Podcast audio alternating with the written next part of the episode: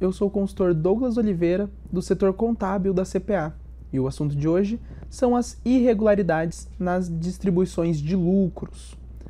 A questão da distribuição de lucros é, é muito polêmica, muito delicada, principalmente para os escritórios de contabilidade, já que a gente não tem aquele contato direto com o sócio, e o sócio é aquele que é responsável pela empresa, é aquele que está sempre visando o lucro, então ele sempre vai querer retirar mais lucros dessa empresa, sempre que for possível.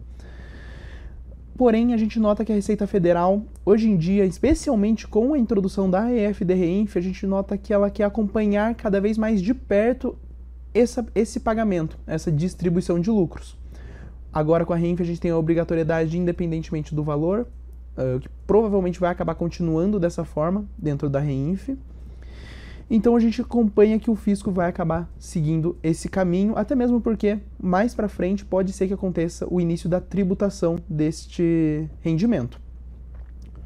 Os lucros a serem distribuídos aos sócios deverão seguir a apuração realizada contabilmente, sendo que a distribuição de lucros fictícios vai acarretar na responsabilidade solidária dos administradores que a realizarem e dos sócios que os receberem, conhecendo ou devendo conhecer-lhes a ilegitimidade. Então, nesse caso, vai acabar entrando tanto o sócio que receber, tanto o administrador, quanto até mesmo o contador responsável pela distribuição de lucros.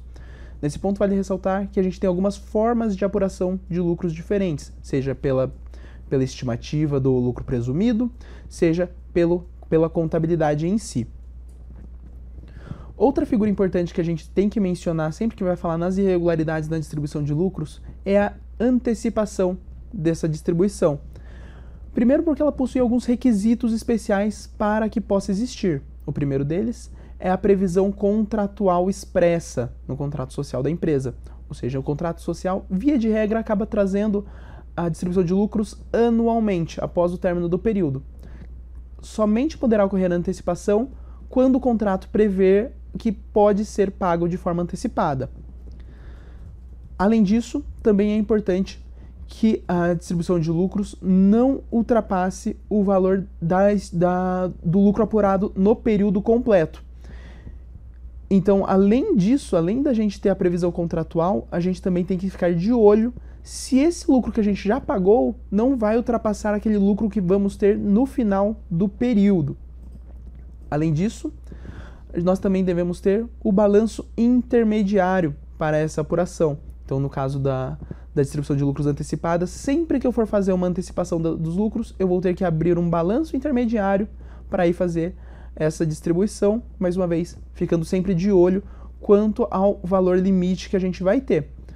Por quê? Porque nesse caso, na distribuição antecipada, os valores que a gente antecipou que ultrapassarem esse, esse, esse limite não vai poder ser considerado lucro. Assim também como todo valor que for distribuído a maior que o lucro apurado, ele também não poderá ser tratado como lucro. Nesse caso, ele deverá ser reconhecido como prolabore, ou até mesmo como mútuo, ou mesmo como um pagamento ao sócio não identificado, que é aquela hipótese do imposto de renda com alíquota de 35%.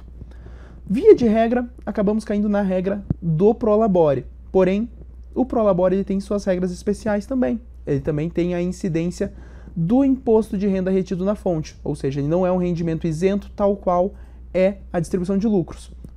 Nesse caso, o Prolabore ele vai ter a incidência da retenção na fonte, conforme o artigo 22, inciso 13 da Instrução Normativa 1500 de 2014. E nesse caso, uh, a gente vai considerar esse, essa distribuição de lucros conforme a data do pagamento. Então, caso a gente tenha antecipado esse valor e tenha considerado lucro anteriormente, Agora a gente vai fazer a apuração do Prolabore, considerando o recolhimento do imposto de renda retido na fonte com multa e juros também. Assim também haverá a incidência da contribuição previdenciária no caso do Prolabore. Outra hipótese seria o caso de se considerar como mútuo. Então, porém, o mútuo do, da pessoa jurídica para a pessoa física acaba tendo a incidência tanto do imposto de renda retido na fonte quanto do IOF. Então, além disso, uh, o contrato de mútuo ele também está sujeito à incidência de juros, de forma é, que o Código Civil estabelece que deve ocorrer é, essa incidência. Por fim, a gente tem que ressaltar os reflexos na EFDRINF trazidos pela, pela distribuição de lucros de forma irregular. O primeiro ponto é que ele não deverá constar na FDRINF aquilo que não é lucro.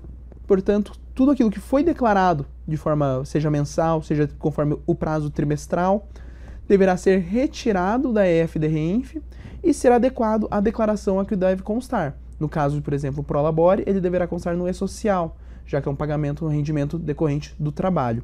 Certo? Por hoje é só. Muito obrigado e até a próxima.